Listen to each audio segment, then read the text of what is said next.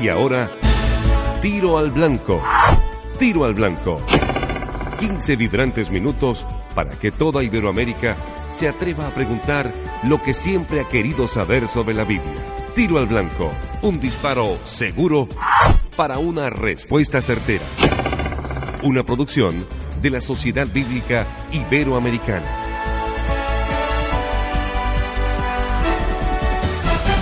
Cordial saludo amigos hispanohablantes, sean ustedes bienvenidos a Tiro al Blanco. Donizetti Barrios les da un abrazo fraternal.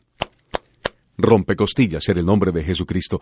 Aquí estoy con Carlos Fouchán, erudito bíblico, traductor de la Biblia y editor de la Sociedad Bíblica Iberoamericana, los responsables de la Biblia textual. Carlos, bienvenido a Tiro al Blanco. Muchas gracias por estar nuevamente en Tiro al Blanco. Donizetti Barrios, un saludo cordial que quiero hacer extensivo a todos los radioescuchas de este programa en Iberoamérica y también un saludo a Carolina Lauranzuini, que debe estar ya lista en la unidad móvil. Precisamente conectamos contigo, Carolina. Adelante con tu invitado o tu invitada. Muchas gracias, Donizetti. Me encuentro junto al móvil de comunicaciones de Tiro al Blanco y a mi lado tengo un amigo. ¿Cómo estás? Muy bien, gracias. ¿Cuál es tu nombre? Arbey. ¿Y tu apellido? Gutiérrez. Arbey, ¿de dónde eres? Colombiano. ¿De qué parte de Colombia? Yo soy del Tolima. ¿Y a ti qué te gusta hacer en tu tiempo libre? Leer. ¿Como por ejemplo? Mm, ahorita estoy leyendo un libro que se llama El cuadrante del flujo del dinero. ¿Y alguna vez has tenido oportunidad de leer la Biblia? Muy poco. Pero en ese poco tiempo de lectura que le has dedicado a la Biblia, ¿tienes alguna pregunta que quieras compartir con nosotros? Sí. Adelante con tu pregunta. A ver, yo conozco a un caballero que tiene una aberración sexual eh, y yo pienso que hasta que él no se cure de eso no va a poder eh, llegar a los pies de Cristo. Ok, Arbey, muchas gracias por tu pregunta y para que puedan dar respuesta a tu interrogante, vuelvo contigo, Estudios Donizete. Hemos tomado nota de la pregunta que se ha formulado y la respuesta vendrá después de este mensaje. Aquí están el libro de geografía y el cuaderno de pentagramas. ¿Qué otra cosa sería? Dice aquí en la lista del colegio que debe llevar una Biblia. Muy bien. ¿Y cuál Biblia quiere usted? No, pues una Biblia cualquiera. Y la Biblia no es una sola. ¿O cuántas hay? Sí, claro, pero me explico. La Biblia, la original, se escribió a mano en los idiomas hebreo, arameo y griego. Lo que nosotros vendemos aquí son copias impresas en español. Y hay diferentes traducciones hechas por diferentes empresas. Por eso yo le preguntaba, ¿cuál es la que usted quiere? Ah, no, yo no sé. Recomiéndeme usted una. Pues les recomiendo esta. La Biblia textual. La traducción más depurada que existe en español. Es como si usted leyera la palabra de Dios en los papiros originales. La Biblia textual. Excelente. Véndame dos más, por favor. Qué pena, señora, pero esta es la última que nos queda. Pero no se preocupe, pídala en otra librería o en la página en internet www.labiblia.org.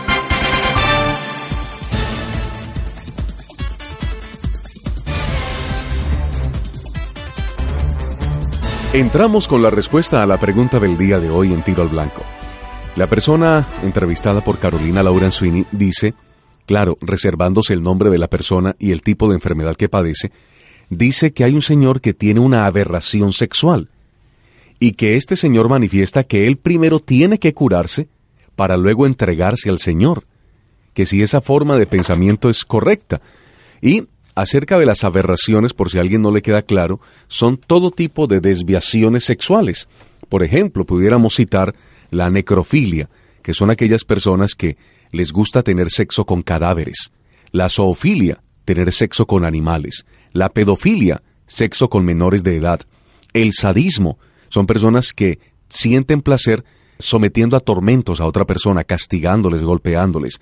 El masoquismo es al contrario, la persona siente placer con que le golpeen, con que le flagelen.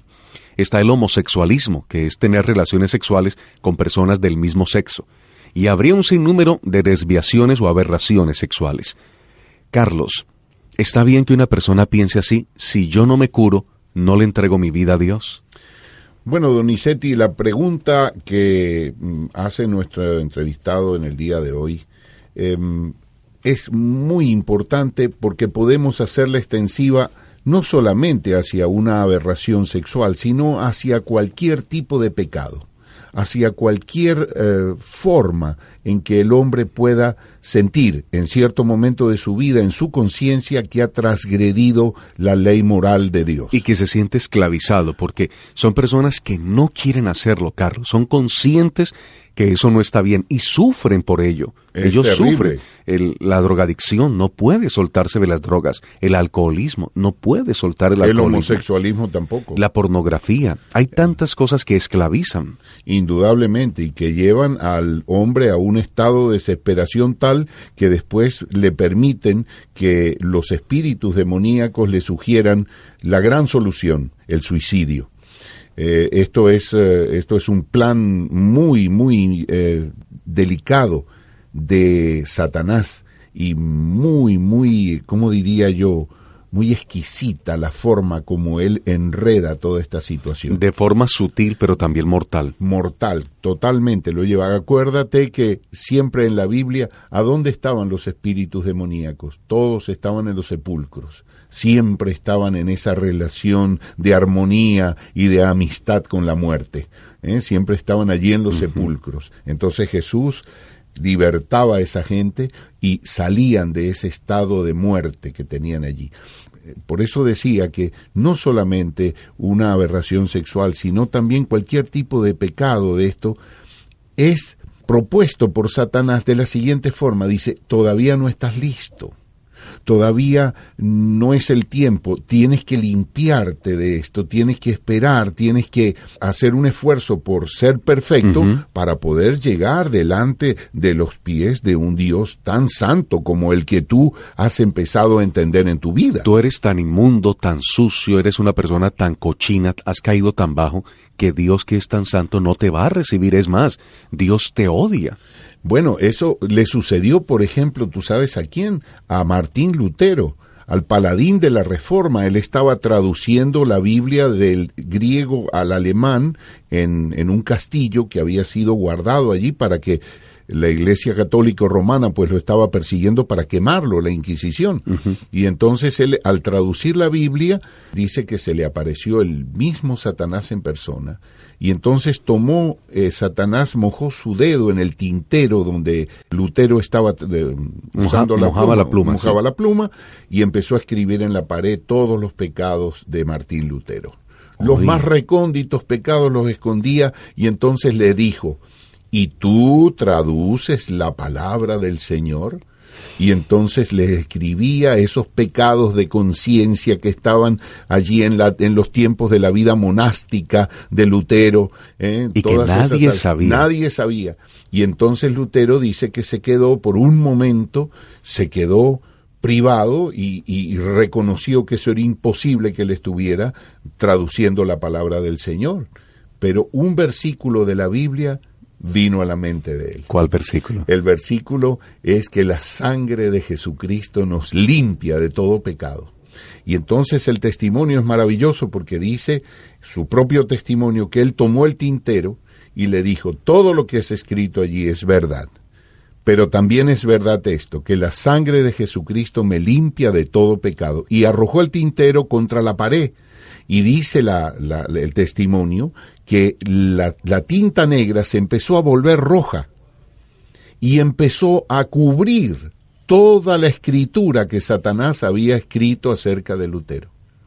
Y tapó completamente todo eso y él sintió entonces, y él compuso un himno allí que se llama Castillo Fuerte es mi Dios, porque entendió que el castillo fuerte no era el que lo estaba protegiendo físicamente en aquel momento de las acechanzas de Roma, sino que era Dios el que lo protegía con su sangre, eh, con la bendita sangre de Cristo lo protegía de las acechanzas de ese enemigo invisible que puede entrar en cualquier parte. Entonces, esto puede ser aplicado también al problema actual. 500 años después, la sangre de Cristo sigue siendo de igual eficacia para limpiar los pecados. Y el aviso específico que le podemos dar y el consejo que podemos decirle, no, no encuentro un consejo más oportuno para nuestro entrevistado que decirle que esa preparación que él tiene, que él siente, nunca la va a lograr. Ese estar listo, cuando esté listo, cuando yo consiga esto o aquello o aquello, nunca lo va a lograr. Porque Cristo quiere que la persona llegue a los pies tal como es, con esos pecados, porque para eso, para eso vino Cristo a la tierra, a perdonar pecados. Con esos pecados aún así Dios le ama, Carlos. Y le ama muchísimo. Eh, precisamente por eso dice el Señor, por eso es que comía con las prostitutas y con los publicanos y con la gente perversa, ¿eh? y se juntaba con ellos porque y los los eh, fariseos lo criticaban. Y él y él decía los sanos no tienen necesidad de médico. Yo he venido a buscar y a salvar lo que se había perdido. Bueno Carlos Dios ama a una persona que tenga ese tipo de aberración o cualquier tipo de esclavitud. Y al amarle le va a dejar así de ninguna manera. No solamente lo salva, no solamente lo perdona, sino que también le da este maravilloso espíritu suyo para que lo preserve de ahí en adelante y lo capacite y le, y le dé fuerza para luchar contra el pecado. ¿No ves que el hombre desde su nacimiento no puede y no sabe sino seguir pecando? Esto es lo único que atinamos a hacer nosotros desde nuestro nacimiento, seguir pecando. Entonces necesitamos la ayuda de Dios, la mano externa, poderosa de Dios, primero que nos perdone a través de la sangre de su Hijo, y luego que nos restaure y nos dé la fuerza para vivir una vida eh, plena, para vivir una vida completa delante de su presencia. Me quedan pocos segundos, Carlos. Déjeme preguntarle esto. Si una persona se acerca a Jesús, con su vida bien sucia, Jesús le puede libertar si es un problema hormonal, si es un problema que aprendió, una aberración que la aprendió, o si es un problema de posesión demoníaca, ¿hay esperanza de que Cristo le pueda liberar? En esas tres condiciones hay una esperanza perfecta y poderosa de que sí lo puede hacer pero tiene que entregarse a Cristo, tiene que reconocer su incapacidad completamente. Leemos pues en la palabra de Dios aquí en el Evangelio de Juan capítulo 8 versículos 32 en adelante, cuando le dice, Si vosotros permanecéis en mi palabra seréis verdaderamente mis discípulos y conoceréis la verdad y la verdad os libertará. Pero los judíos le respondieron, somos descendencia de Abraham y jamás hemos sido esclavos de nadie. ¿Cómo dices tú, llegaréis a ser libres? Jesús le respondió, De cierto, de cierto os digo que el que practica el pecado es esclavo del pecado, y el esclavo no queda en la casa para siempre, el Hijo queda para siempre. Así que, si el Hijo os liberta, seréis verdaderamente libres. Y ahora, en tiro al blanco, el resumen de la pregunta y la respuesta de hoy.